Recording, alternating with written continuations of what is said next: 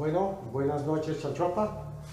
Aquí nuevamente con las Cuscacharlas, teniendo aquí un invitado de lujo, al, gran y conocido Hugo Lucero. Este, ya conocido de muchos, pues ha trabajado bastante en la cuestión política. Desde que vino del extranjero, pues está bastante interesado en lo que pasa en nuestro terruño. Y pues qué bueno, tiene mucha experiencia que contarnos desde su punto de vista. Y bueno, como él tiene también es bastante histriónico en el sentido de que tiene bastante formación, ha leído mucho, ha viajado. Entonces esta plática va a estar simpática, pienso yo, va a estar este, bastante eh, amena y, y, y vamos a hablar de todo. O sea, aquí hablamos de todo, pero en serio pues, este, pues tienes la palabra, podemos empezar con lo que quieras. Sí. A mí me gustaría saber un poco de su trayectoria, porque no lo conocemos. Por lo menos yo, que soy extra, extraño a estas tierras, como que... Sí. Yo, yo quiero agradecer a, primeramente a ustedes que están sintonizándonos y están pendientes de lo que está pasando con las Cuscacharlas, ¿verdad? Sí, me, me gusta la, la, la, la expresión. Eh, un agradecimiento porque de esta manera nosotros no podríamos estar aquí si ustedes no van a, a participar.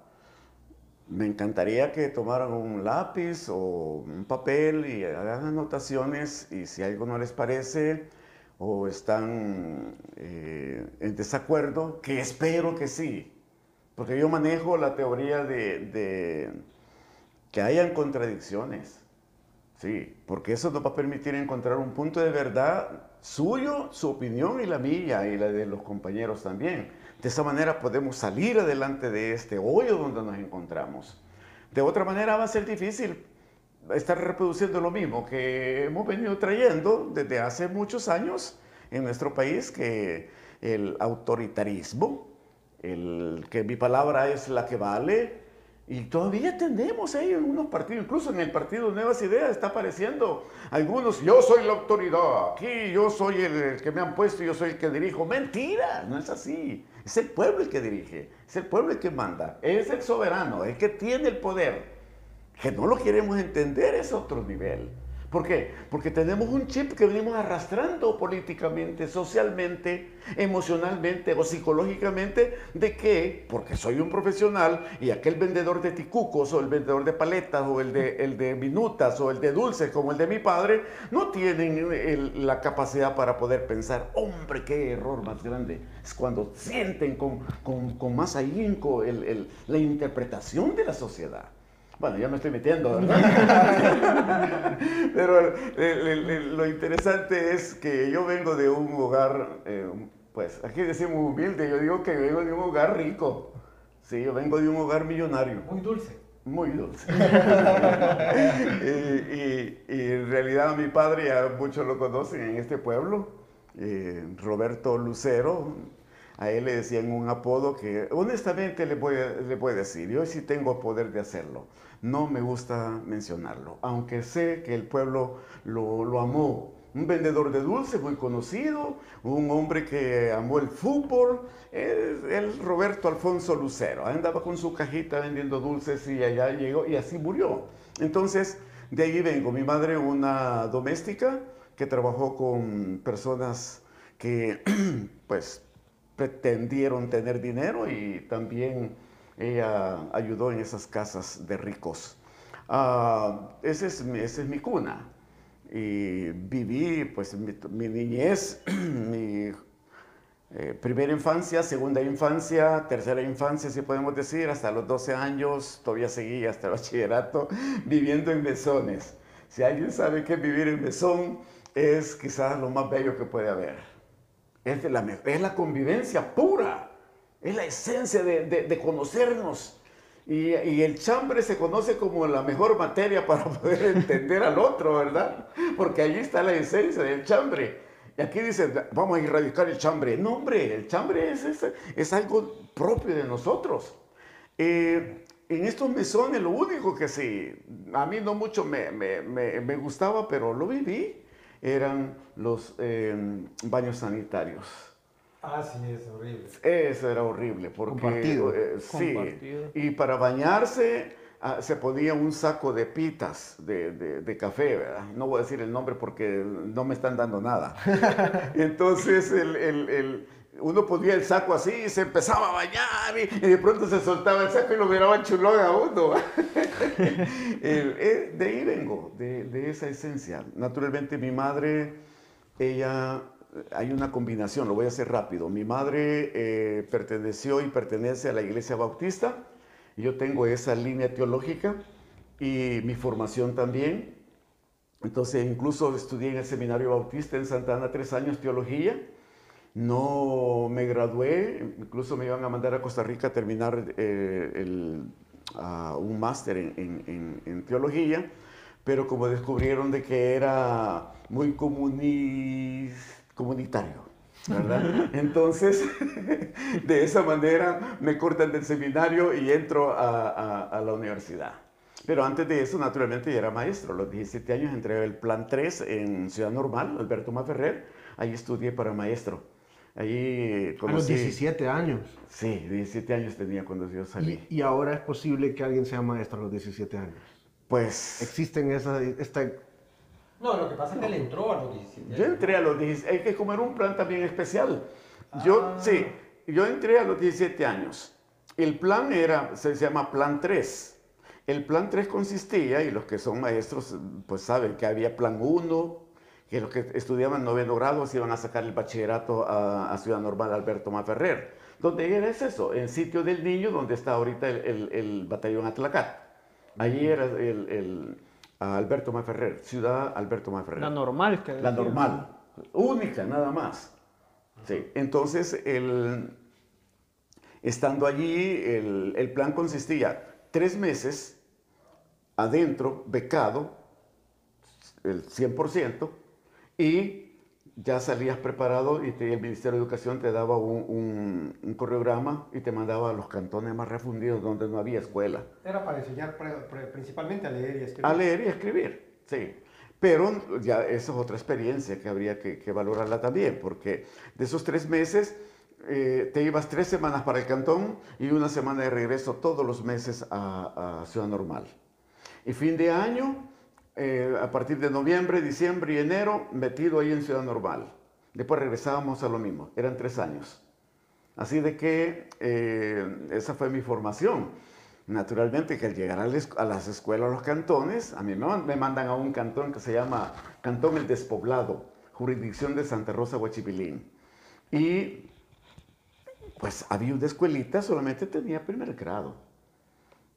Yo que dentro tengo 50 niños en la mañana de primero, tengo 45 niños de segundo grado en la, tarde, divido la tarde entre los segundos y los jóvenes que tenían 18 eh, y 22 años que se quedaron en tercero y cuarto grado, yo los agarré también.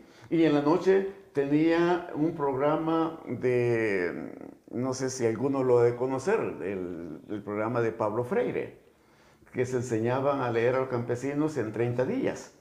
La palabra generadora, esa era la, metodología. Muy bonito, sencillo. Simplemente el campesino decía, ¿de dónde vienes? De la milpa, milpa. ¿Qué usaste en la milpa? Una kuma, kuma. O sea, todo aquel, aquel vocabulario que ellos conocían. Entonces, así aprendían a leer. Tal vez no en 30 días, pero en, 60 días pues ya podían leer. ¿Y toda esa carga laboral, digamos, cuántos años tenía cuando la tuvo?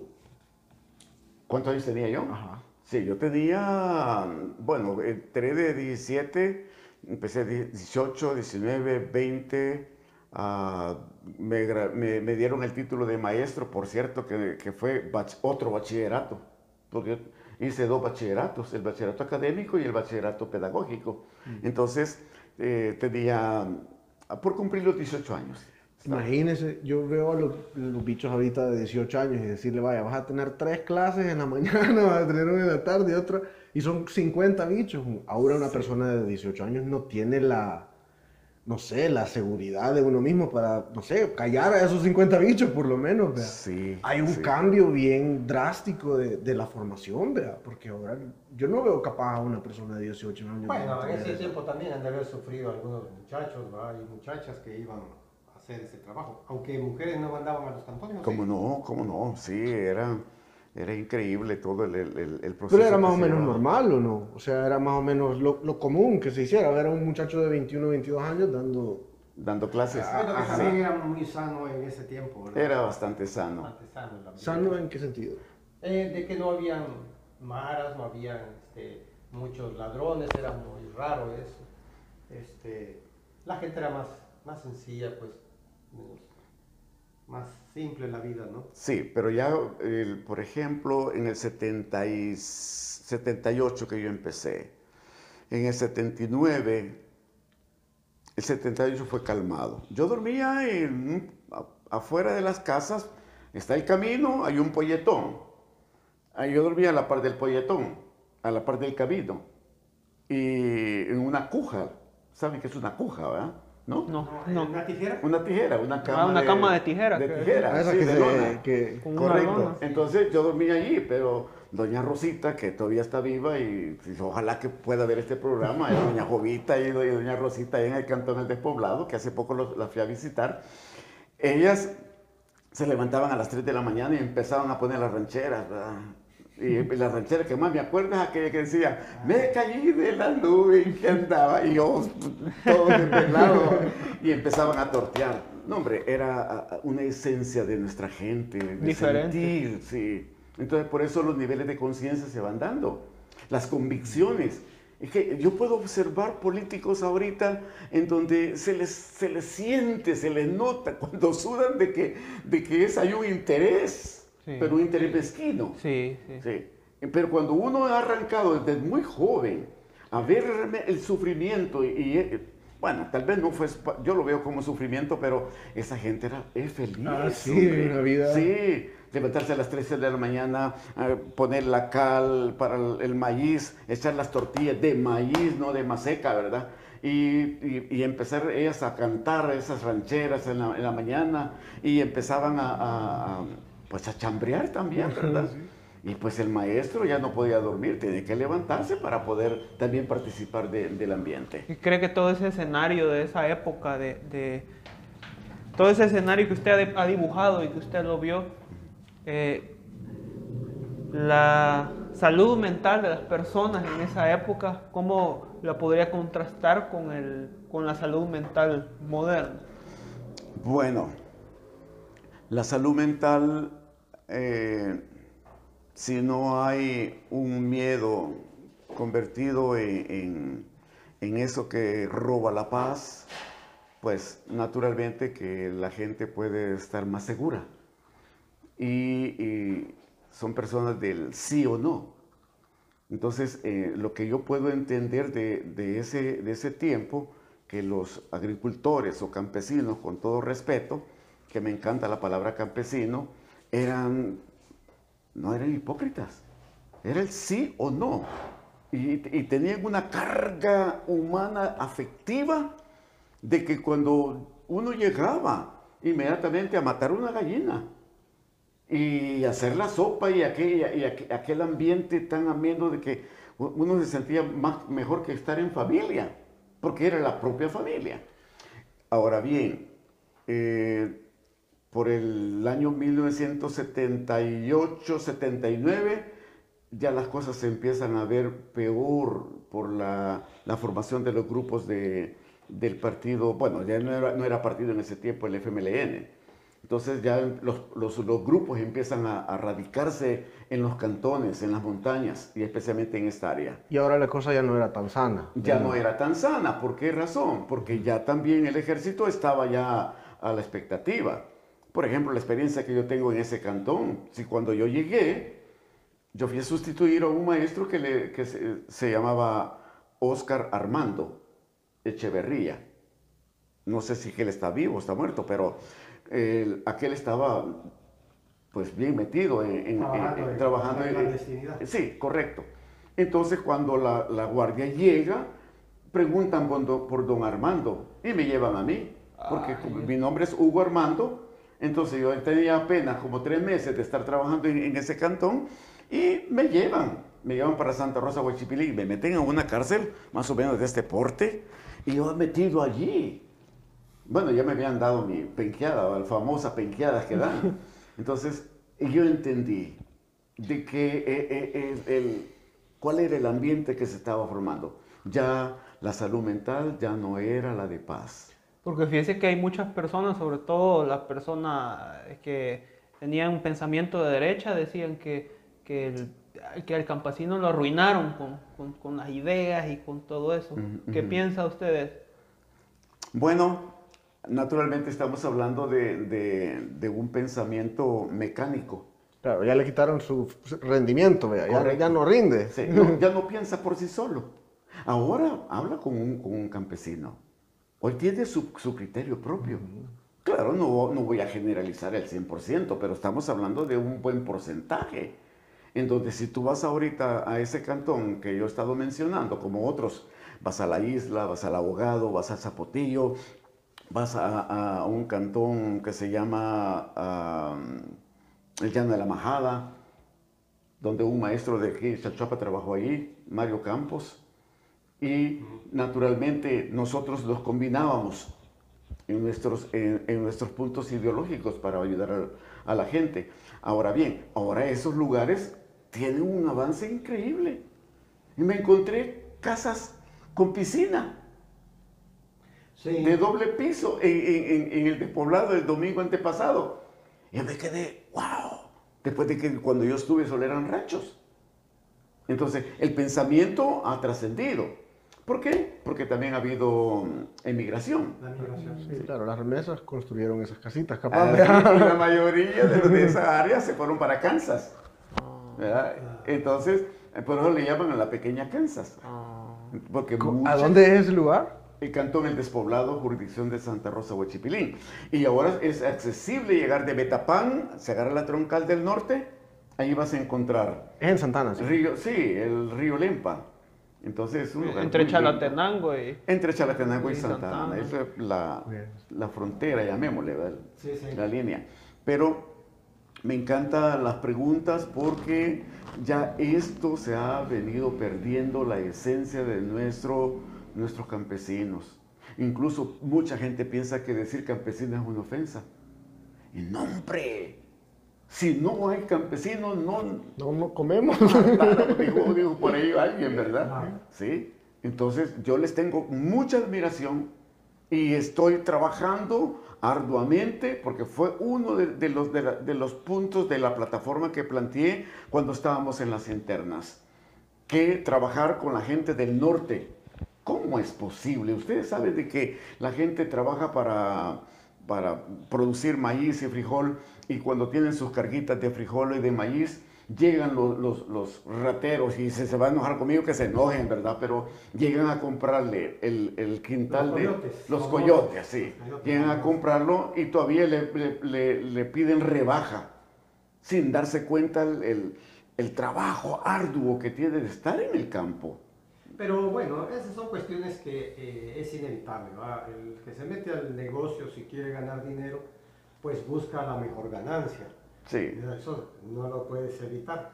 Aquí el problema ha sido siempre el sistema, el gobierno, que no ha tenido, digamos, la capacidad de, exigir eh, precios de garantía para la producción agrícola, porque ahí sí, óyeme, en todo el mundo los campesinos, bueno, sobre todo en los países desarrollados, los campesinos viven bien. Sí, claro. Porque el, el, gobierno sabe que los precios de los eh, alimentos no pueden ser muy altos. Siempre, si el campesino trabaja solo sin que le den una, un apoyo económico, no sale adelante en ningún lugar. Como subsidiarlo, ¿verdad? Tienen que subsidiarse. Esa es obligación, hay que subsidiar al campesino. ¿ah? Y, y no solo subsidiarlo, sino llevarle la alegría de, lo que se tiene en una ciudad al campo, no sé, todas las, ventajas que puede tener uno en, en, la ciudad, como el estudio cerca la diversión también cerca, los cines, cosas así. Se puede hacer. Llevarles el desarrollo, ¿verdad? Sí, para que, para que pues sean más cultos, ¿no? Y, y, que tengan una visión más amplia de lo que es la, la vida. Y que también aprecien la paz, la tranquilidad, porque como hay cosas bonitas que disfrutar, me gusta tener las cosas bien, ¿verdad? Creo que ahorita tiene que ver eso de la teoría de la ventana rota, de verdad, que medio está una cosita más, medio fea y la gente ya no cuida y deja las cosas todas descuidadas. claro, y los espacios públicos no son, la gente no los toma como, como de ellos, sino que los ve como espacios de la alcaldía. O espacios del Estado, que ellos, bueno, pueden entrar y salir, pero no los ve como este es un espacio público, algo que me pertenece a mí y debería de estar en buen estado, ¿verdad? O, o, que me ofrezca la infraestructura mínima para que, para que sucedan cosas, como yo, yo lo menciono siempre sí, acá. A las 5 de la tarde todo Chachuapa sale en sus sillitas, pero en Chachuapa no hay una sola banca para que la gente se siente. Entonces, es cierto. Sí, es, cierto. pero es una cultura que siempre así se hizo, o sea, nunca se pensó en ese tipo de cosas, la verdad, solo en los parques, ¿no? Sí. ese tipo de cuestiones. Pero sí, el Estado tiene que intervenir y ah, ayudar al campesino a tener un mejor ingreso. Y ahí van a desaparecer los, los coyotes. Es que sí. hay ese tipo de, de, grupos sociales eh, individuales, que, que, son los que se aprovechan del desorden. Este, pues viven de eso, de ese río revuelto que han hecho este sistema. Y si, si ven que un mercado ya no se puede, se van a otro y explotan otro mercado. Sí, explotan y en sí andan así. Como una cadena alimenticia, ¿verdad? ahora es obligatorio de que el campesino se organice. Sí. Eso sí es obligatorio, porque si él quiere seguir en su posición individualista de estar separado cuando el Estado les esté ya ayudando y todo eso, pues de todo van a ser víctimas de todos estos eh, oportunistas, ¿verdad? Y que tienen la libertad porque en el sistema capitalista y en un sistema como este, mm. pues está garantizado. Sí. Y, eres tú el que decide si les pagas o les compras, lo que sea. Pero si el Estado les apoya y además les da condiciones, este, esos se van a ir desapareciendo. Sí. Van a tener que buscar otro trabajo. Tiene que hacerlo y pronto. O, u otros, otras víctimas eh, que no sean los campesinos. Sí, la sí, otros que se dejen. Otro mercado expuesto, porque son mercados sí, expuestos. Otro mercado vulnerable. Otro, ah, mercado vulnerable. Otro, nicho. Sí, Y se va a ir buscando las alternativas para, para que eso no suceda. Va a suceder, pero vamos a irlo bloqueando. Ahora, nosotros estamos visualizando porque tenemos ya un par de años en este recorrido. Son ustedes los jóvenes y ustedes jóvenes que nos están escuchando son los que tienen que organizarse, no solamente los campesinos. Ahorita la zona del norte se ha organizado. Hay una, cooperativa, se le entregó todos los dues de los, de los, de los campesinos al ministro de Agricultura el domingo pasado. Y él explicó sobre el, el, el, el programa de reactivación del agro. Es increíble, es, es maravilloso, van a haber préstamos. No, y está muy bien, pero ahora tienen que aprender a trabajar en cooperativa. Exacto, ese es otro boleto. Ese es otro, sí. Hay que estar ahí muy vigilantes, por lo menos el Estado, para que el dinero no se, no se quede perdido como ha pasado en otras ocasiones, ¿no? En el tiempo de Duarte. Sí, cooperativas, por ejemplo, como, como la, la, de la, la, Magdalena, por ejemplo, eso fue de, las, de los campesinos. Cierto. Y terminó siendo ahorita de, de, gente que no tiene nada que ver con los campesinos. ¿Por qué? Porque no estaban organizados realmente, sino mm, mm. Eh, permitieron la, la, ¿cómo se llama?, que los que estaban dirigiendo hicieran de las suyas. Y al final dejaron perder. Sí, porque es un fenómeno bien particular de las cooperativas, porque como eh, ya se intentó, ¿verdad? Eh, todo eso. hay, algunas, cooperativas que han funcionado. Sí, correcto. Pero otras no. La mayoría se perdió. pero hay, así hay un fenómeno que hablábamos con Salvador, ¿verdad? Que eh, es una cuestión humana, ¿verdad? Yo no sé por qué todo donde hay una directiva, donde hay un organismo cupular, ¿verdad? Se corrompe. Es que dice se, arruina los que tienen el poder. Yo no sé. Son las estructuras piramidales, creo yo. Es esa pirámide, es ese, ese, ese tope, mm, esa, esa posición de poder absoluto que hace que todos se enfoquen para allá y todos hasta hay un en- entendimiento mutuo. Bueno, vos me vas a cagar, pero Sí. yo también lo haría. Sí. Entonces está todo bien, mira, porque todos queremos llegar ahí al... al- Sí, no, y hay, co- hay cooperativas que tienen la misma directiva por años y años y años y años, y, pero quizás tiene que ver con lo que dice don Mauricio, que la- la- no están organizadas. Pero es que las cooperativas funcionaron para, para cierta gente. La gente que mantuvo las estructuras, digamos, del, por lo menos del café, las cooperativas y los beneficios están todos controlados por, por, por... Por el que más tiene. Claro, por el que más tiene. Pero Lo que pasa es que en las cooperativas debe de haber una educación de todos sus miembros Correcto. para que la rotación Ujú. de, direc- de dirección, ¿verdad? Ujú. Vaya recayendo sobre cada uno de ellos. Pero si lo- los miembros de la cooperativa no lo piden, entonces no va a suceder, ¿verdad? No, Porque tiene como que es un organismo... Tiene que ser obligatorio. Pero la- el punto, pienso, de que es fundamental, por eso tiene que haber cambios profundos en la educación, porque las cooperativas tienen también su punto filosófico de cómo se, da- se, se están desarrollando. Y si lo vemos desde el punto de, de- de vista como lo, tú lo has planteado, es así, pero se puede cambiar. Claro, claro. Entonces, por ejemplo, diferencia entre lo que es un grupo y un colectivo es grande, pero aquí no lo sabemos. Y aquí un grupo es aquel en que tiene que haber un líder, el que controla todo, el que, el que lo sabe todo. Y que no permite que cuando el otro empieza también a despertar y a conocer y a sentir la, eh, el liderazgo, entonces empieza a bloquearlo. Entonces, en los grupos aquí vulgarmente dicen de que se mete en la zancadilla o le pone el pie en, en- en el cuello al otro para poder saltar. Entonces, eso es lo que ha ocurrido mal llamadas cooperativas. Entonces, una cooperativa que lleve el trasfondo de ayuda mutua, es que esos son mis principios, ayuda mutua. Fíjese que lo hemos Trabajo, hablado acá sí, en el programa varias veces. Perdón. El, el ayuda mutua, trabajo socialmente útil, ese es determinante. Pero ¿qué, qué, qué, va- qué vamos a necesitar ya? Digamos, aterricémoslo. Sí. Y en nuestra sociedad podrida, que no hay cooperación, que somos Y- y egoístas. sin educación, Sin educación. sin entendimiento, Sin oportunidades, sin sin, valores. ¿Qué diablos podemos hacer para poderle esa semillita a la gente de entender de que si me va bien a mí, te va bien a vos, y si te va bien a vos, me va bien a mí? Correcto, sea, ¿sí? Es cuestión de inteligencia. Yo no creo que es una cuestión de inteligencia, porque puede ser la persona más inteligente del No, mundo. no, no, no me refiero a la inteligencia, digamos... Académica. eh, Sí, esa es Sí. una habilidad. Ajá. Pero la inteligencia es el, el- el- el entender las cosas en, eh, de, de la manera más eh, objetiva. Eso. Pero- y eso a veces una persona muy Bueno, pero- preparada puede no verlo. Por eso, pero lo que estoy diciendo es de que cómo hacemos para llegar a esa utopía, esa utopía en que Ya todos, ya en que todos estamos en ese mismo, en ese mismo lugar. Ajá, ¿ya? pero Porque la única manera en que puede funcionar un sistema así es si todos, todos, completamente todos, sin excepción, estamos en esa misma, en ese mismo acuerdo social y sintonía. Pero eso es utópico. Eso es utópico. Pero esa es la única manera que, Sí. puede, que, que puede funcionar un- No, un sistema no, que, que, no, que toma en cuenta estas cosas de eso es utópico y además de eso, cuando tú preguntas, eh, ¿qué podemos hacer con esta sociedad eh, desquebrajada?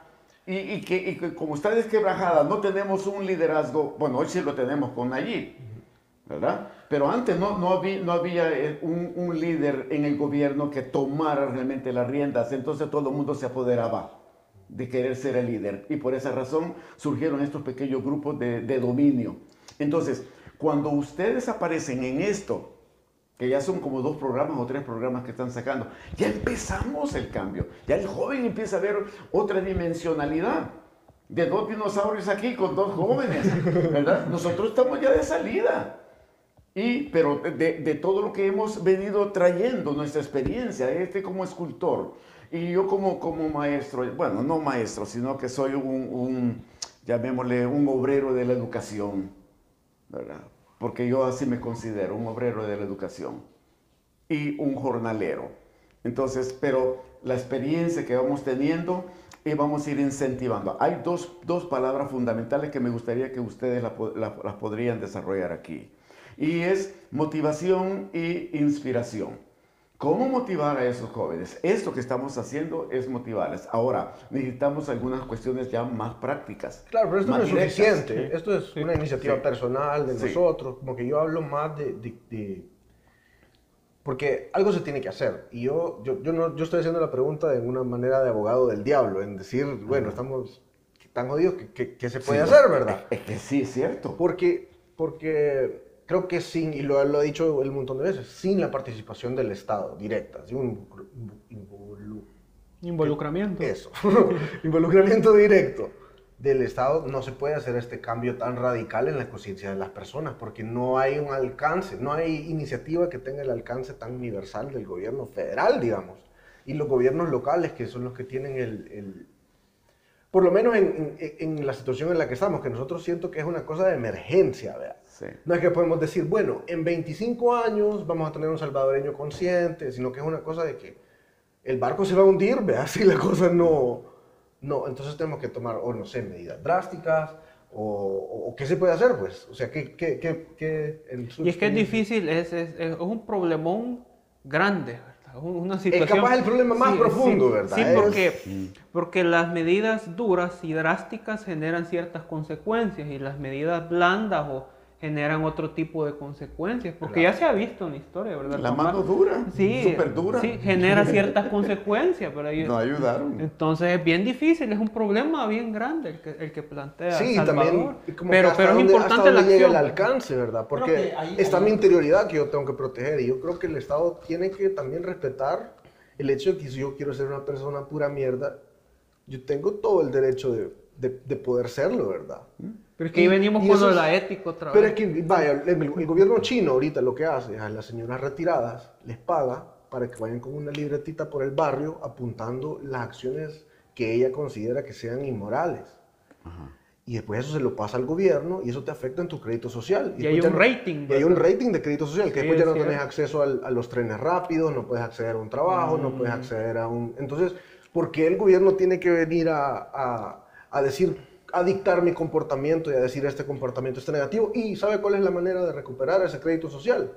Pagando dinero al gobierno. Entonces yo tengo que ir a trabajar, a sudar, para que me devuelvan mis derechos fundamentales. Entonces, entran estas cosas que siento que tenemos que tener bien definidas, a dónde terminan las libertades individuales. ese es, un, modelo, ese es un modelo. Hay muchos modelos en el, en el, mundo entero. Ahora bien, nosotros no podemos trasladar un modelo de, de, de otro lugar aquí a nuestra esencia, porque nuestro medio eh, cultural, nuestro medio ambiente, la forma en que el salvadoreño, como salvadoreño, nos desenvolvemos, es muy propio. Entonces nosotros tenemos que irlo redescubriendo. Yo lo doy como un ejemplo del, del riesgo que puede llegar a tener esa, esa, mentalidad de que como colectivo, como ente regulador, tenemos que accionar en el interior de la gente. es que lo que se y dictar también cuál tiene que ser el comportamiento. Es que, es que Salvador a lo que se refiere, según entiendo yo, es a ese riesgo que siempre que hay como distópico, ¿verdad? De que en, aquel, en ese momento donde el Estado por, eh, ver, por el bien, por el bien y de, perseguir el bienestar y un mundo feliz, ¿verdad? Como el libro acá, llega un momento que empiece a dictar las formas de cómo pensar y de cómo y meterse en el fuero interno del ciudadano, a eso se refiere Salvador. ¿A dónde está esa, esa, esa frontera? Es interesante porque tú hablabas acerca de la inteligencia, tú también. Sí, y, generalmente el, concepto de inteligencia es la capacidad que tiene el ser humano para resolver conflictos. Si no hay esa, esa capacidad, entonces es fácil de ser manipulado. Es lo que ha venido pasando en nuestro, en nuestro país. Que el que cree ser astuto porque tiene el poder político es el que tiene, es el inteligente o el que se memorizó 50 páginas de un libro, o porque tiene un léxico bastante desarrollado, es el inteligente. No, es academicismo, academicismo, es la palabra. Entonces, no, esto aquí, eh, si ustedes, si nos vamos para el campo, vamos a encontrar jóvenes con una claridad increíble de querer salir de esto, lo que ustedes están planteando. Entonces, ¿por qué no poner eh, algunas, algunos planteamientos en una plataforma ya? Lo que nos están escuchando, ¿qué podríamos hacer? Hombre, hacer e, equipos de jóvenes con, o, los que consideramos que podemos también aguantar el, el trajín de ir a, un cantón y hablar con los jóvenes y escucharles a ellos, porque ya están cansados de que vayamos nosotros con el sermón. Esto hay que hacer, que el otro también ellos tienen la solución. Bueno, ¿O qué piensan Hay ustedes? otra cuestión, sí, es cierto, es importantísimo involucrar a, a- a la gente y a los jóvenes principalmente.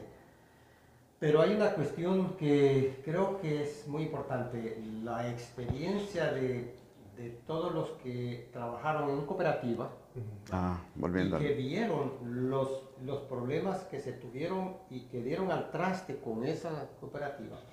Esta gente dice, eh, puede tener ideas generales, pero tal vez no ha llegado a profundizar en el, en el mero meollo del problema, Cierto. ¿verdad? Entonces, pero esta gente pueden ayudar, o sea, hay que ver por qué fallaron, hacer el, el análisis y luego este, buscar eh, una forma de no volver a caer en eso.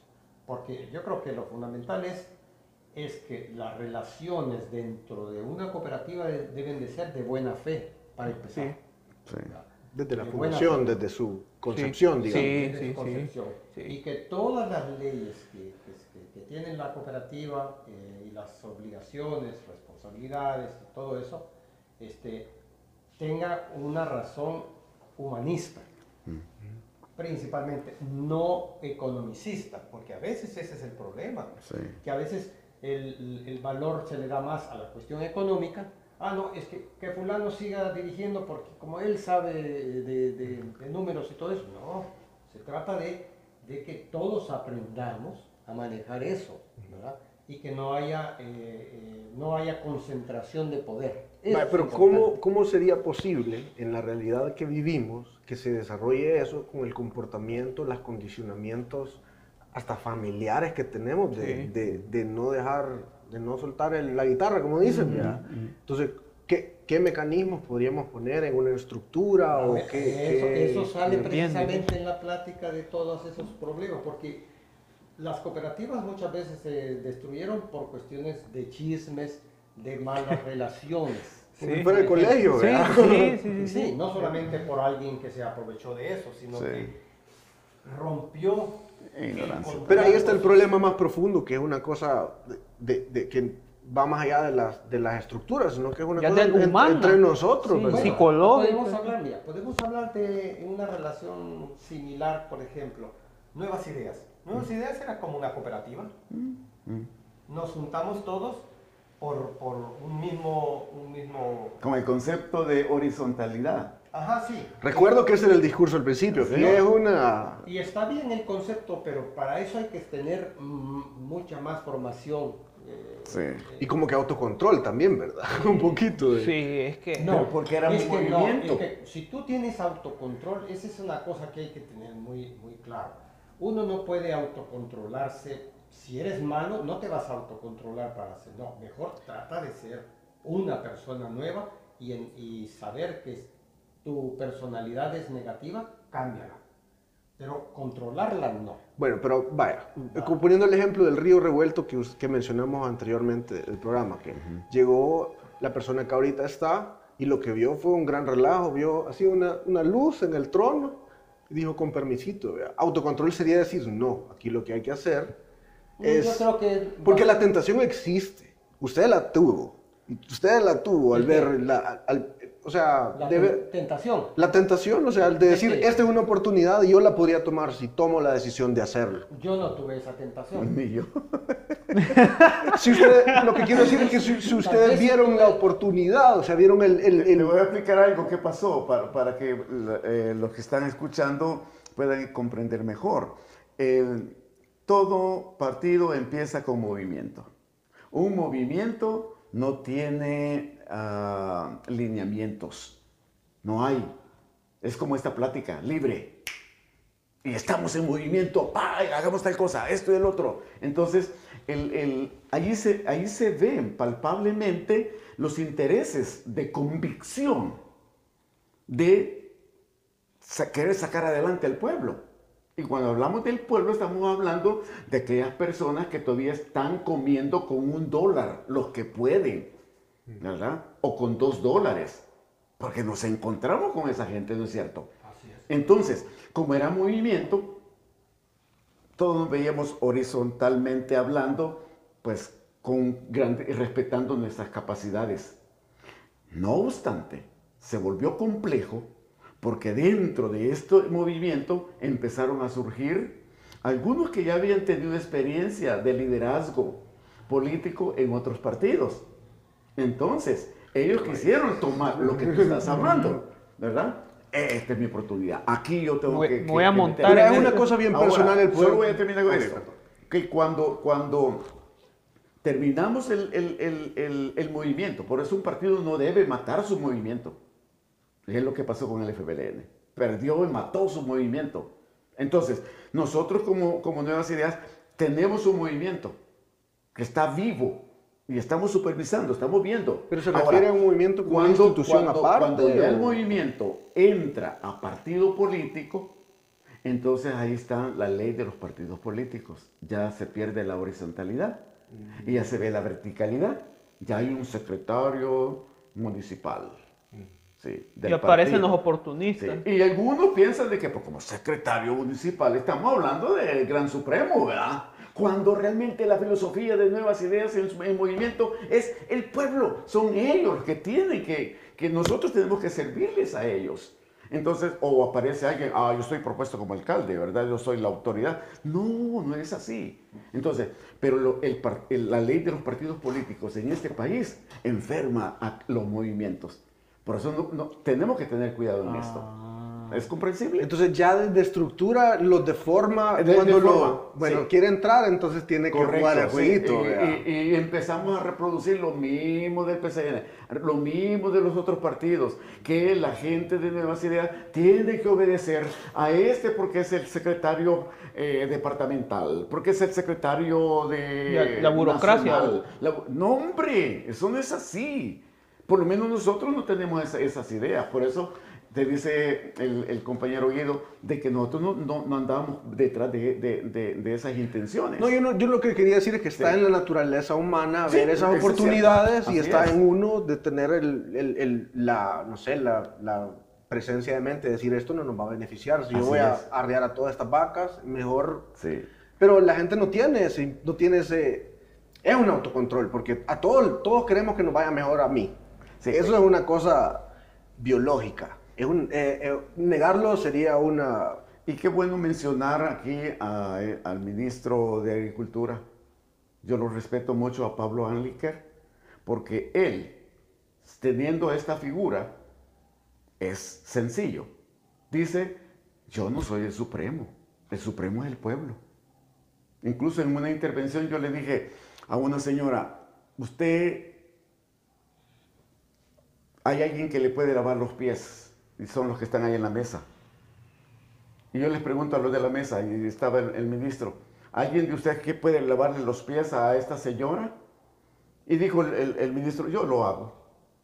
Entonces, estamos cambiando la mentalidad. Pero otros no, dicen, oh, qué falta de respeto a la mesa, ¿verdad? Sí, porque, porque tienen la, la misma mentalidad de, de los partidos anteriores. O dicen este populista. Correcto, sí. Entonces, eh, este, entonces estamos viendo cambios que se van a ir dando y, y naturalmente que vamos a confrontar. Yo creo que sería obtuso no, no trazarlo a Nayib Bukele. ¿verdad? O sea, este cambio de paradigma de, los, de, de la figura del liderazgo. Sí. Ahora, ahora hasta Honduras dice queremos uno. ¿verdad? Guatemala queremos uno de esos. ¿verdad? Así es, así es. Entonces, Ahí los tienen. Lo que pasa es que ellos no se han dado cuenta.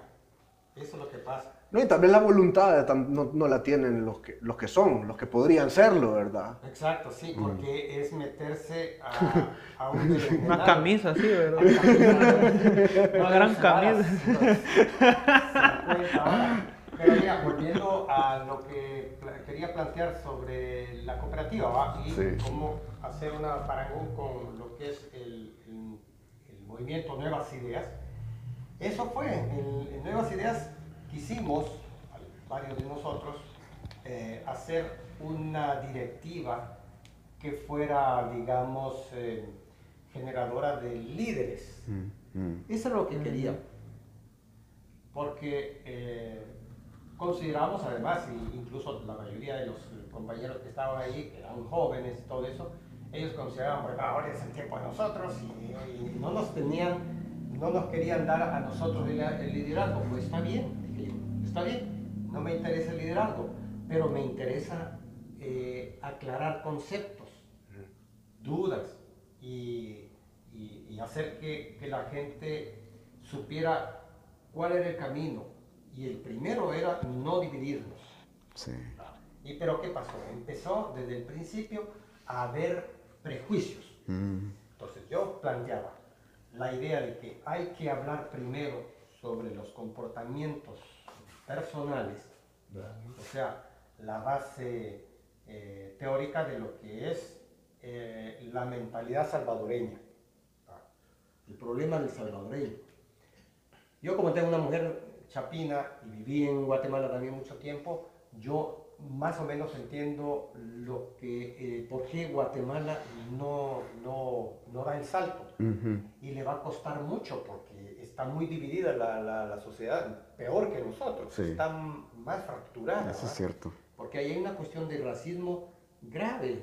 Aquí no, aquí nosotros Sí, estamos más o menos igual. no ¿eh? tenemos, sí, no tenemos esa, esa mentalidad. ¿no? Entonces, eh, pero en el, en, el, en el movimiento se dio ese tipo de cosas de prejuicios. Mm, Pero prejuicios de jóvenes, clase, ¿eh? de... Sí. entre los Sí, jóvenes. de clase. De clase no tanto. Mm, Bueno, un poco, ¿va? Pero eso es una estupidez. Es una estupidez porque la diferencia de clase de nosotros realmente no es, O sea, una Pero era cosa... invertida. es tan pequeña. Era invertida porque el, el- el- el problema de clase era porque se sentían tan bajos. Porque no éramos pobres. Exacto, O sí. sea, y, y eso, ellos no saben lo que es nuestra vida y lo que cuesta, por ejemplo, mantener un negocio, hacer... Ah, eh, ah. No entienden muchos de ellos, ¿va? Entonces, solo por la apariencia ya tiene- tenían una posición ideológica. Sí. Luego, las diferencias, eh, digamos, de tipo religioso. Yo siempre pues, planteé que no creo en ninguna religión. Entonces, eso, habían algunos ahí que siempre... Ah, lo, lo, lo tachaban de no, cierta sí, manera por... Ya estaban prejuiciados contra mí. Entonces, no pueden considerar ellos que alguien pueda ser un líder ¿va? si no cree en, en el Dios que él cree. Claro. Ajá, sí, sí. Entonces, a- a- habían ese tipo de cosas. Habían otros, por ejemplo, que eran muchachos profesionales que se habían formado desde una base muy humilde. ¿va? Y este. Y yo me daba cuenta. Pero creo que en el caso, en el caso de, de, de- de Hugo, por ejemplo, que llegaba con su carro, un carrito bonito, moderno, pero no, se- no, no, se, no se iban al origen de él, que era el mismo de ellos. Claro. Y en vez de verlo, ve, yo puedo llegar ahí también, sino que es una cosa de... Sí, sí, tener una actitud de, de, de, pundonor, ¿va? Y decir, no, todos podemos llegar a, a- a hacer de nuestra vida una, una, una vida más digna y, y, y más, eh, más satisfactoria, ¿va? Sin esos quebrantos económicos, ¿va? Sí. ¿Va? Yo creo que eso es un, es un como síntoma también de que Luego- como no hay oportunidades, la gente si ve la vida política como una Luego oportunidad de- componerse de- la Había, vida. por Ajá. ejemplo, compañeras, por ejemplo, que eran muy activas en la cuestión de, de- de- de- de hacer cosas, ¿va? muy trabajadoras y Ajá. todo eso. Y, y- Activistas. ¿Y, qué, pens- qué pensaban algunos? Esa lo hace por, por, por darse, por picársela, por, por, por, este, ¿cómo se llama? Ay, por sobresalir. Sobresalir, sí. Y, y digo yo, pero si alguien se está eh, eh, trabajando duro y, y- y- se está moviendo para, para hacer que eh, crezca el movimiento y todo, pues hay que dejarla, hay que ayudarle y empujarla. Ver cómo se le ayuda en vez de ver Eso- cómo se le- Eso no me obliga a mí a elegirla como la líder. No Correcto. Me, no me obliga. Sí. Soy libre de decidir eso. ¿Y ¿Cómo podemos hacer para que, porque se está hablando aquí de, de los, de las personas con experiencia, ¿verdad? Y así como ustedes, ¿verdad? Y, y nosotros, el mundo de los jóvenes, ¿verdad?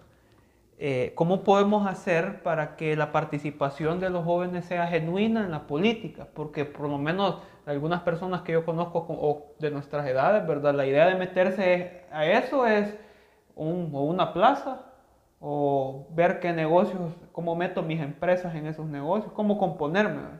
Entonces, ¿cómo podemos garantizar que la participación de la juventud sea genuina, ¿verdad? con valores que de verdad estén vinculados y, y- y interesados en una, una transformación de la sociedad más que de componerse la vida. ¿Cómo, cómo- qué podemos hacer? Hay varios elementos. Hay, por ejemplo, uno sería de que para estar en la política los salarios sean bajos.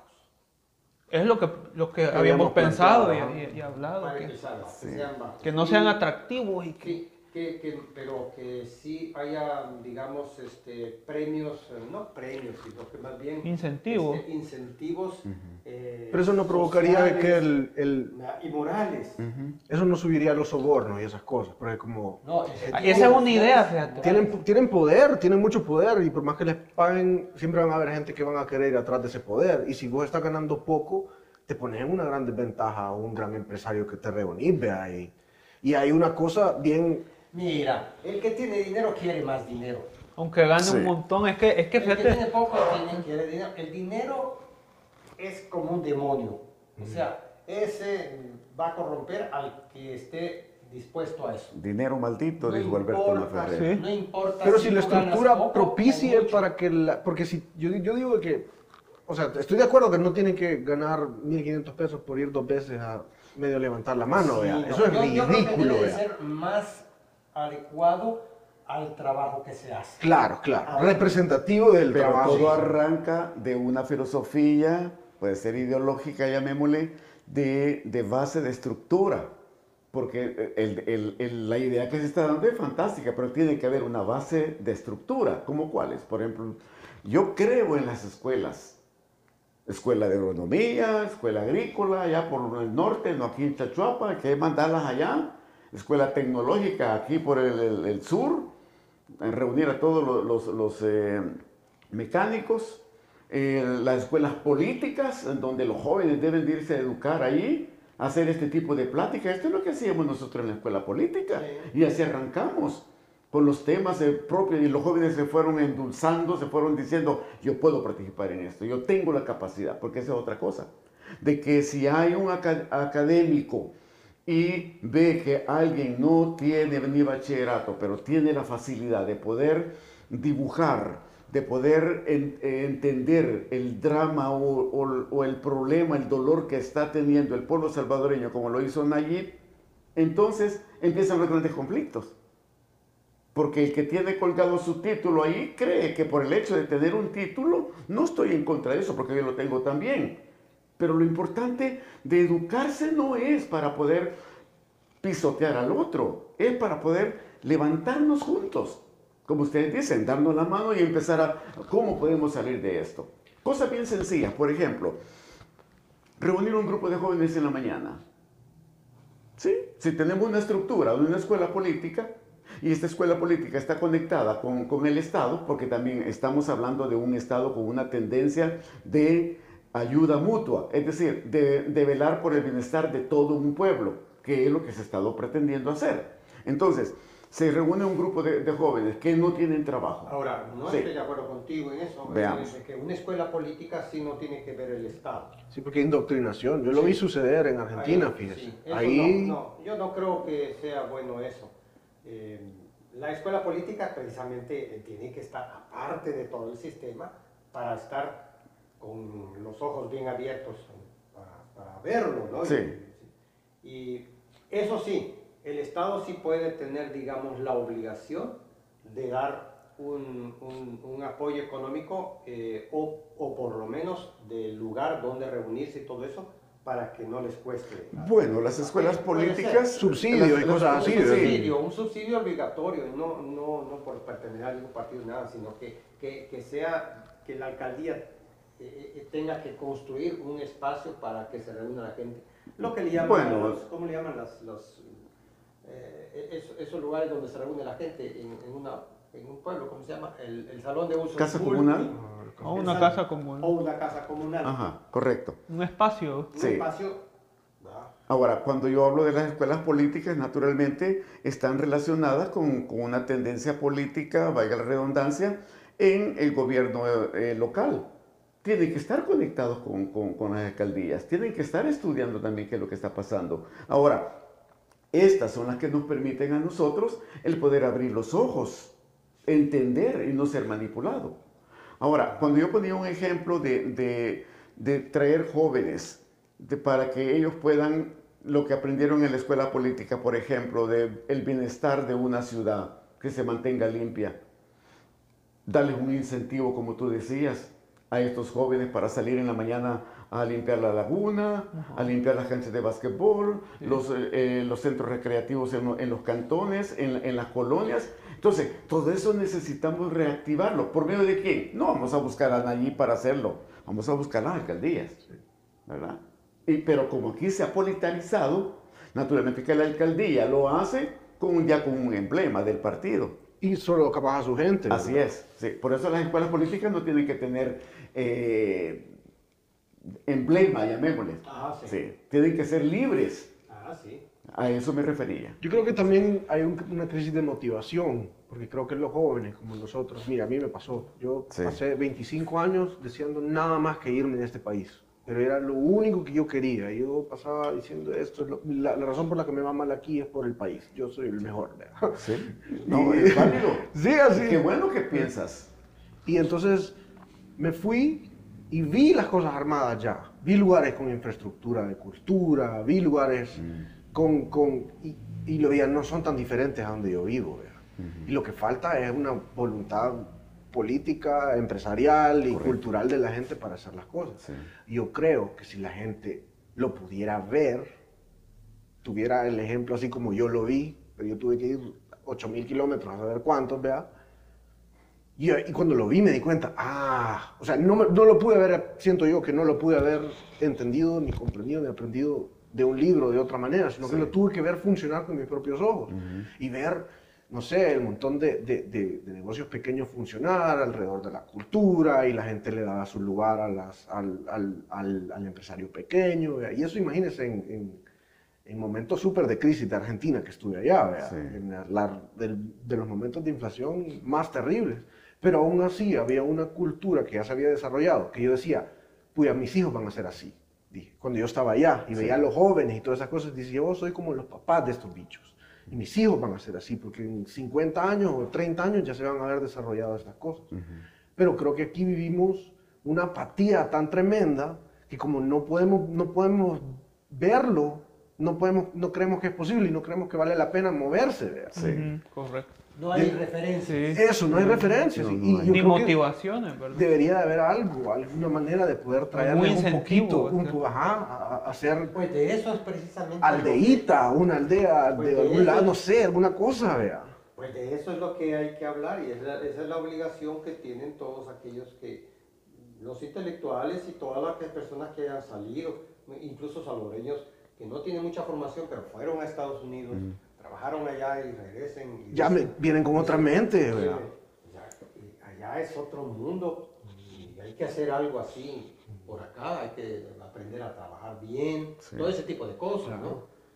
Yo creo que eh, lo que hace falta es volvernos a sentar y platicar sobre todas esas cosas. Sí. La cuestión de lo que pasó en Nuevas Ideas, ese es un tema que hay que hablarlo Hay con que hablarlo. gente que estuvo dentro de nosotros Sí. y agarrarnos del chongo de verdad y decir las cosas con, con- con seriedad y con, Con veracidad. con veracidad. O sea, a calzón quitado, como dicen, ¿no? todo, para que aprendamos de los errores. Porque Sí. ahorita hay gente, por ejemplo, en, en- en Nuevas Ideas que está trabajando para, para el, el proyecto que tiene Nuevas Ideas en Chalchuapa y, este, y, y está desconectada de la gente. ¿Y hay proyectos? Pues nosotros los tenemos. No, pero el proyecto, Sí. digo, el proyecto de llegar a la alcaldía. Sí, Ese es va. el proyecto básico. Sí, sí, Y no hay ni siquiera una, digamos, plataforma. una plataforma que te digan qué van a hacer. Y ustedes han visto así, pongámonos así, Mm. han visto alguna, alguna propuesta. qué es lo que van a hacer? algo, algo, algo. Nosotros hicimos propuestas de hace ratos eh, Sí. eh, de lo que debería ser la- la- la- la- el trabajo de las alcaldías y, y- y todo lo que se puede hacer. Pero ahorita lo- la opción que tenemos, digamos, lo que nos Bueno, tocaría... los que están, no los, vemos nada. los que están no. dirigiendo actualmente nuevas ideas, que se supone que democráticamente fueron electos, cosa que yo lo digo no fue así. No fue así. Sí, no, de- démosle de De una vez, no, sí. Yo soy claro y pelado en ese sentido. Pero sí, yo soy Ahora, claro también que, que la cometimos- culpa, la culpa la tuvo la gente de Nuevas Ideas. Sí, correcto. No, no los que están ahí. Los que están ahorita eh, sentados en la, en- en- en la cúpula de Nuevas Ideas Chachuapa, ellos tuvieron la oportunidad que se las dimos así. Cierto. Y debería. Pues ¿Y por qué fue? Por falta de, de Falta de unidad. El- el río revuelto, Sí, el- pero pues, aún así. Lo que vos decís. Es lo que yo decía, que vieron el trono y "No". Las debilidades. así, Fíjense de que les he estado hablando desde el domingo pasado de un evento que se dio, de que se inauguró con el ministro de, de Agricultura, que él ya bautizó la mm, cooperativa en la zona del norte, que fue una de mis propuestas en, estos eventos internos. Y este grupo de nuevas ideas, fuerte por cierto, en el norte, ya, esa propuesta ya está clara pero no es directamente de los que están sentados en nuevas ideas. Es de, que, de lo que nosotros hemos venido trabajando. Mire qué interesante Sí. eso. Entonces, Interesante. claro, la gente, pero nosotros los invitamos. Pero tuviste que ir hasta allá arriba. Sí, Eh, que entonces, y como dicen, a palo dado ni Dios lo quita. O sea, ellos ya están allí. así es. Sí. Ese es el problema. Sí. Que ahorita nos toca a nosotros tres años de trabajo organizativo, Así es. ¿verdad? Y hacer la... Para retomar nuevamente la- el camino que debió haberse tomado, ¿verdad? Pero ya, por lo menos conocimos a los que fueron los más, eh, digamos, eh, los más evidentes eh, que trastornaron esta situación. Sí, se volvió Vendrán complejo. otros, vendrán otros, porque así como, eh, como tú decías, ¿no? De que en una cooperativa, bueno, siempre va a haber gente que no va a estar de acuerdo y que va a querer eh, hacer daño o tomarse el poder de la cooperativa. Eso sí, siempre va a aparecer, pero para eso tiene que haber, eh, digamos, dentro del colectivo, una forma de rechazarlos. Claro, Sí. una, de blindarlo de Pero eso. de- pero es obligatorio, cosa que no hicimos en Nuevas Ideas, Sí. es trabajar la cuestión eh, no ideológica ni política, sino la cuestión cultural. Cultural. que ¿Cuál era es la base. cultura del- de la Dentro cooperativa, esa- ¿no? exacto, dentro de ese, e- e- esa, e- esa cuestión cultural de- de- del trabajo, del comportamiento, del, del ser, ahí entonces descubríamos fácilmente de qué estaba hecho cada uno. Pero empezamos a trabajar esos puntos, ¿te acuerdas Pues sí, que hablamos sobre edu- educación y cultura? Pero Claro. los, los- los que tienen, los que tienen algo que temer, que mostrar, son los primeros que van a decir, ah, no, esto no me gusta, vea. ¿Por qué se van a desenmascarar, Y vea? de hecho Sí. así fue. Fueron los que más se opusieron al trabajo de, de- de estudio político, de, de, Correcto. de, ¿cómo se llama? De um, aclarar conceptos, ¿verdad? todo eso. Entonces, hay que... Lo que pasa es que se requiere... ¿Y no cree que mejor- falta- tal vez nos hizo falta a nosotros tener un grupo más fuerte de gente pensante. Sí. Eso es muy importante. ¿Y no cree que ahora es más, es más fácil solo crear otro vehículo? Lo, lo que necesitamos es que la, que la población joven, que, que- que sabe que necesita participar en política, se acerque, porque si hubieran... eh, yo invité mucha gente, mucha gente pensante, In- incluso mi hijo lo, lo invité, ve ahí, ah, papá, a mí no me gusta tal, la, la cuestión de la política. Es que es yo, un- pero tú eres un, un- un buen muchacho, un muchacho que, que, eh, que- que te gusta pensar y que, y, y que no, vas, no eres eh, oportunista. Correcto. Es- necesitamos gente como tú, alguno de tus amigos, y viendo a todos los amigos, mm, no. Tal vez uno de ellos. Pero es, que, pero es que vaya, digamos. Es que uno ya está prejuiciado. No, y también es bien difícil porque Eh, te vale la pena. ¿Por qué? Porque los conozco. Porque ya hice esa catarsis ahí. Pero hagamos, hagamos el ejercicio de que, digamos, su hijo con buenos valores, no es oportunista, tiene una visión más cooperativa de las cosas, se va a enfrentar a cinco tiburones y no va a tener las herramientas para poder defenderse contra los cinco tiburones. No, pero tú estás hablando de una cuestión, digamos, eh, que es lo que nos pasó a nosotros. La falta de suficiente gente que se opusiera a los oportunistas. Pero yo lo que le quiero explicar es por qué, digamos, ah, existe Bueno, esa... ustedes. Digamos, yo no me metería, yo no podría, porque lloraría todas las noches vea, de todos los conflictos y de todas las cosas que tendría. Pero, no quiero, no vale la pena. Pero es que es Pero es obligación tuya. Sí. No, esto es mi obligación, yo soy un comunicador. Sí, pero esto es político. Es que- Entonces, que- que- que Va, hay, hay un problema. Electoral, bien serio. digamos, yo electoral Sí, no, no, o, o- o digamos No. partidaria, o esas cosas yo no me puedo Pero- No, involucrar. está porque- bien, pero en el movimiento sí. Sí, Porque ahí no tienes sí. ninguna obligación. Ah, pues sí. Tienes que estar. Pero sí, eh, la obligación social, Ujú. ¿verdad? Pero ¿cómo podemos hacer? ¿Cómo podemos hacer? Participación social que es bien determinante en un, en un país. Y este es el, el- el- el planteamiento en que, por ejemplo, ya muchos religiosos ya están saliendo de, de- de esa área porque saben perfectamente que su voz es válida, es necesario que participen en política, porque es una nueva forma de hacer política, que era el punto de nosotros, ¿o no era así? O sea, la nueva forma de hacer política es tu participación. Es válida tu participación. Tú eres el que manda. No es el, el- el- el- el que se considera que está puesto en, un- en una posición de, de dirigir. En Ahora, términos conceptuales eso es verdad, pero en términos prácticos... ah, pues el, el pueblo tiene que hacerlo práctico. Y eso es lo que está despertando ahorita. Sí. Mira, en Francia, yo lo he dicho varias veces, de que cuando un, una persona está en el gobierno, un gobernante o un empleado público comete un error y es, es corrupto, el pueblo sale a las calles, estos tiemblan, los políticos tiemblan. Sí, porque saben perfectamente que es el pueblo el que tie- tiene la autoridad. Ellos son los soberanos, ellos son los que, los que mandan.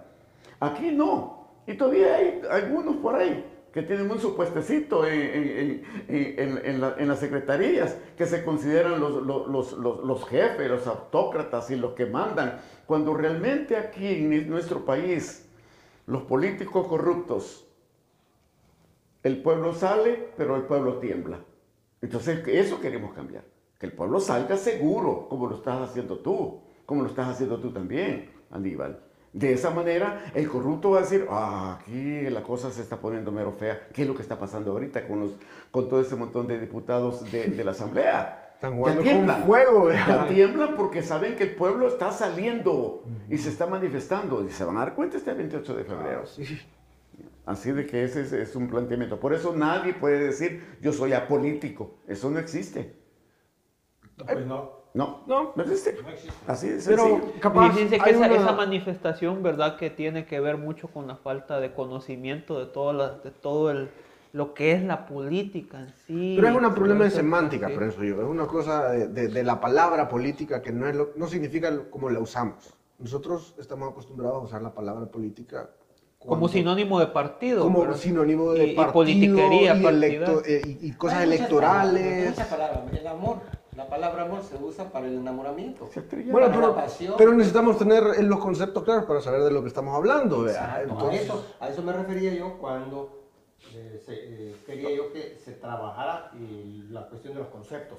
Sí. a- aclarar bien las cosas, para que la gente eh, eh, entienda muchas cosas. Eh, Es más, hasta la- las, las- las palabras así vulgares y exageradas ¿verdad? de usarse mucho, cuando se usan demasiado, este, hablar sobre eso, por ejemplo. La jerga. La, la jerga. Está bien, se usa de vez en cuando, bien para a veces hacer más, más eh, fuerte una, una declaración, pero ya usarlo como una cuestión coloquial, este, ya es una, eh, una cosa que ofende a mucha gente. Entonces eso es, es parte de lo que uno puede hablar de lo que es la cultura, por ejemplo, en El Salvador. Entonces, eso tenemos que cambiarlo.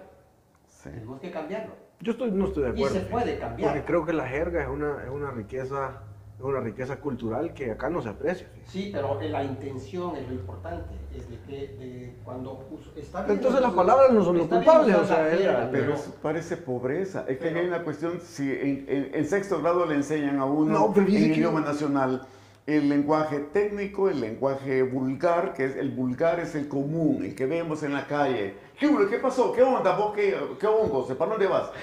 Pero ¿Qué la jerga es un lenguaje específico de las cárceles y de los, de los centros, de los chupaderos, llamémosle, ¿verdad? Pero está, Sí, está así esto- con el sí, arte le- la jerga, o sea, no, no, se puede Ah, separar. ese es otro Y- tema. El arte, Ese es otro no. tema. Claro Sí. que sí, claro Yo- que sí. Ese es otro tema. y- Está, es así como el arte. Miren los movimientos como el hip hop, miren los movimientos, como- esas son cosas que Pero esos son deformaciones. No son deformaciones, son Como eh, Manu eh, Chao, La, jerga es la materia mensaje- prima para sí, esas pero cosas. el mensaje que lleva, por eso se vuelve una pobreza desde el punto de vista emocional. No, pero es que están haciendo una gener- generalización de- de- del hip hop como algo Oh, mi- negativo. Mira, mira porque- nuestra juventud. Pero es que no, nuestra espérese. juventud, cuando, cuando ellos hablan, no encuentran vocabulario para poder expresarse.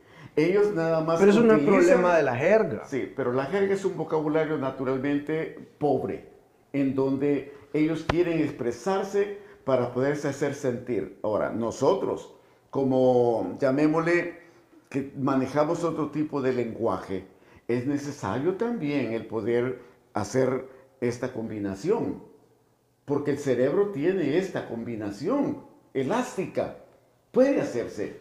Porque yo no quiero que se quede viejo solamente hablando jerga. Quiero que sea también, que hable vulgo, que hable Yo- técnico. Yo creo que Salvador se refiere a, a que ciertas expresiones artísticas usan recursos lingüísticos, ¿verdad?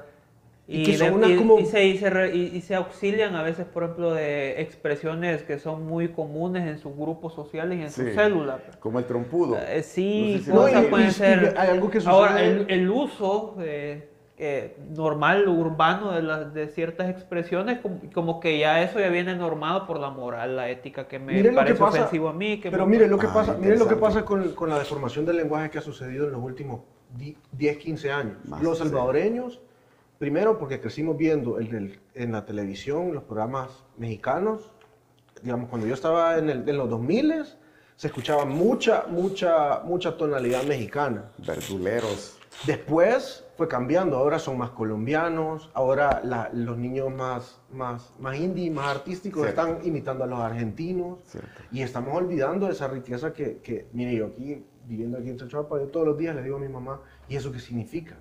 Yo- son palabras que nunca había escuchado, que para mí tienen una, una música que ya es puramente artístico y estético que, necesito, que yo siento que se necesitan conservar, como la literatura de Salarruega. Ajá.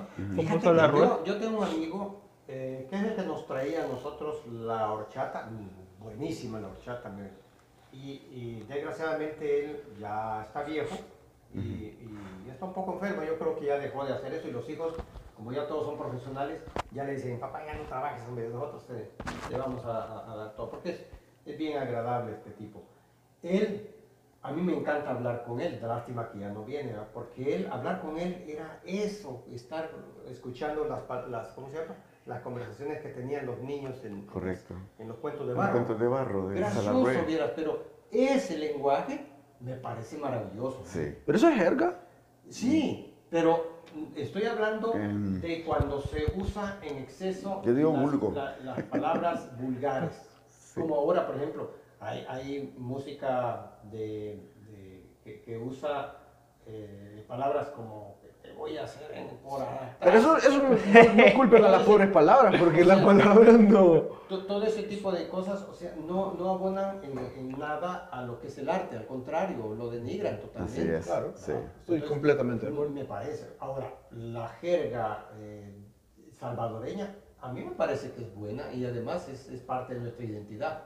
Es súper ocurrente, súper chistosa, es sí, súper... muy bonita. Hay un, hay un personaje que, que sale ahí en, en- como youtuber haciendo parodias de, de- de situaciones. No me acuerdo cómo se llama, el, el- el Ponchito, no sé cómo se llama este tipo. Que habla, pero puro salvadoreño, ¿va?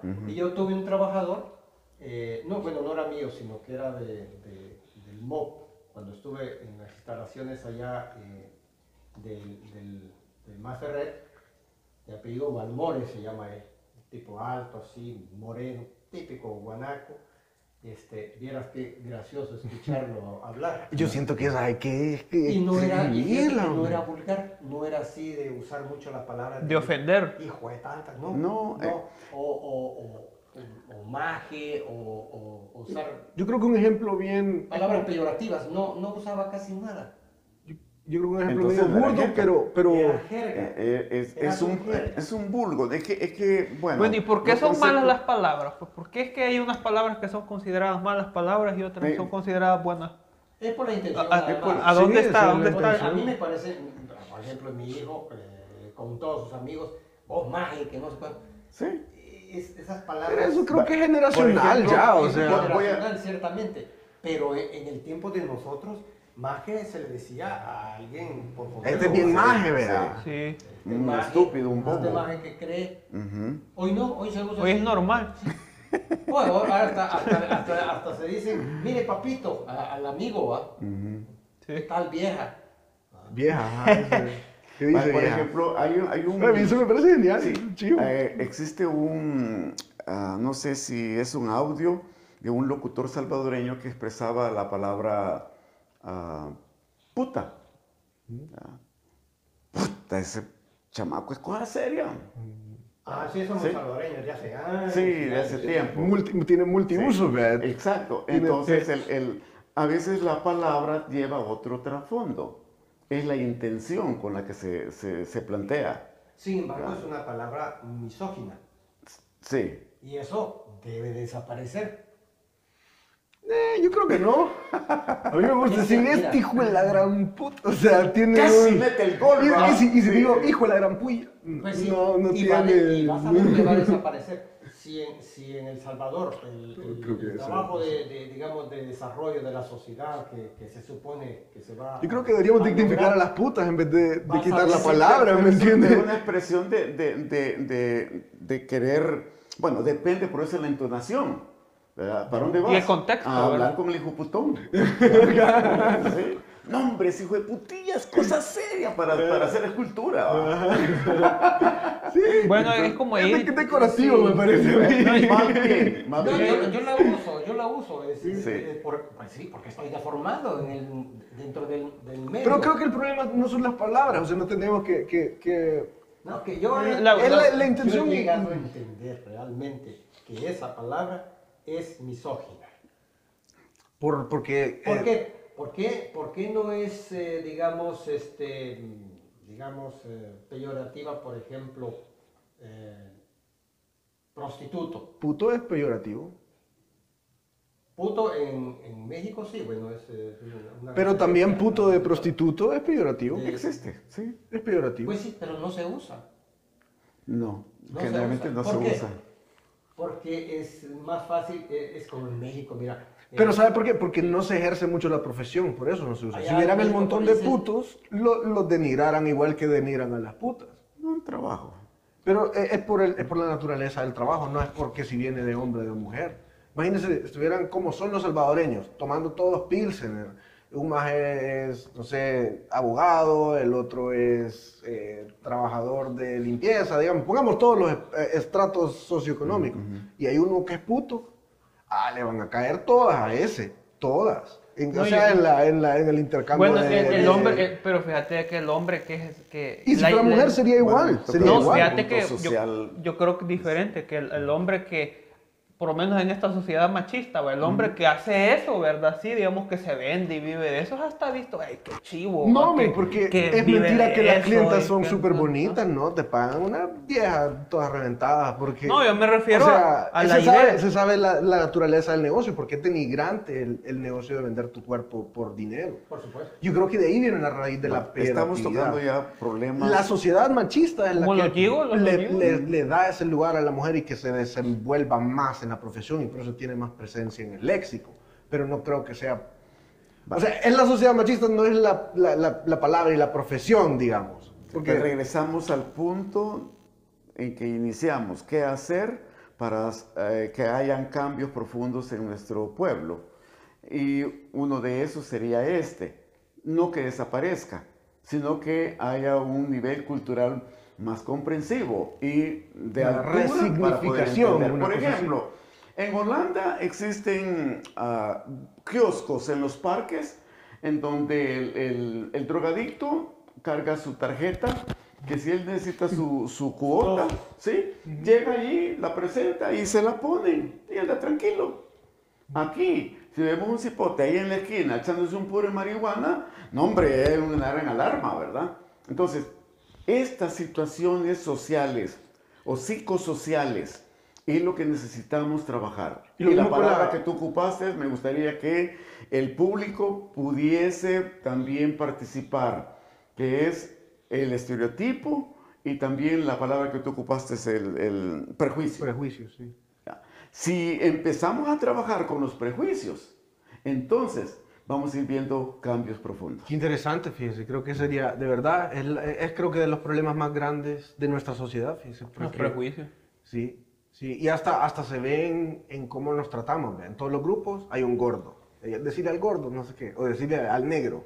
O al chele. Sí, Es que por eso son importantes. De, las de un palabras. solo, la- el, el prejuicio de quién sos vos en tu apariencia denomina tu identidad, ¿verdad? Sí. Sí. Y ahí ya, ya, sos, ya sos el gordo, ¿verdad? Sí. Y si te- yo me he dado cuenta que en los grupos así de gente como yo, gente te- que nos graduamos del colegio y nos seguimos llevando, etcétera, etcétera, siempre había uno que le decían el gordo. Pero ya a los 25, 27, el maje ya no era gordo. Ya no. Ya había pasado su... Pero el nombre le quedaba y le decían el gordo todavía. Y él no podía escaparse de su... De su Y él se sentía bien del, del prejuicio que, del, del- del prejuicio que le hicieron y le, y le, le dijeron, va, esto es tuyo. Y El bautismo, Ajá, ahí está, vea. Pero eso tiene consecuencias también, ¿verdad? En la Claro, psicología de sí. la persona. Claro. que les afecta Sí. bastante. Y por eso es que no es, no es bueno. O sea, la sociedad tiene que educarse. Y, Ese- ese y el, el el papel del nuevo gobierno en cuestiones de, de educación, aún no se escucha mucho de eso, ¿verdad? Está- y, y que deberíamos de haber iniciado ahí, porque noso- nuestro planteamiento cuál era? Cambios profundos en educación y cultura. Ah, sí. Si no los hay, No. porque todo el mundo está pensando en que el foquito de allá de la esquina, en que la calle no sé qué, esas son infraestructuras. Sí. Le guste o no le guste, quien llegue al poder, a la presidencia o a la alcaldía, tiene una obligación de hacerlo. No tienen por qué ni- incluso ni mencionarlo. Ni Pero- mencionarlo. Ni mencionarlo, sino que lo que deben de hacer es qué propuestas existen profundas para hacer cambios en la educación. Especialmente hoy con, con- con este problema de la pandemia. ¿Cuántos En niños? la alimentación. La alimentación, ¿sí? Entonces, eso es lo que necesitamos profundizar y hacer es- estos, estos focos, esto que estamos aquí, que no solamente sea este, que hayan muchos más. Cambiar las malas costumbres, ¿va? Sí, también. Eh, ah, Educar, ¿verdad? Sí. Socializar labor, también, sí, porque sí. no podemos socializar sanamente aquí. Bueno, hoy con la pandemia creo que la socialización eh, es, eh, sufrió mucho nuestro cerebro. Como experto en mi, en mi materia, el cerebro humano necesita estar en contacto con otro. Socializar es la palabra socializar. Ah, pero estaban Sí. conectados a través de las redes Sí, sociales. pero no era suficiente, porque la concatenación, se llama concatenación a esa, ese funcionamiento que hay en el cerebro, por eso se llama cerebro en acción, porque podemos coordinar todos las, las- las- la- los estímulos que se están Sí. dando, pero en el- en dentro de casa no se daba completamente. Por eso empezaron a haber problemas profundos con los hijos, con los padres y con los tíos, etcétera, etcétera. Entonces, creo que hoy es el mejor momento, aunque no hemos salido totalmente de la pandemia. Y viene más fuerte todavía. Si estamos viendo ahorita que en Europa está cerrado las fronteras y nosotros aquí estamos como que no ha pasado nada, ¿verdad? O que no va a pasar nada. Entonces, Gracias a Dios, la verdad, porque... Gracias a Dios, sí. Y en esta medida creo que es bien importante, yo voy a, a concluir en mi participación, que la educación y la cultura tienen que ir de la mano y es lo primero que hay que hacer en un, en un gobierno local o estatal. Porque vamos a caer en lo mismo. Nos ponemos primero los zapatos y después los calcetines. Así y es. eso no va a servir. Así es. Sí. Sí, primero Ahí eso. termino. Ese debería ser el planteamiento fundamental, porque todo lo demás es, es de- del diario.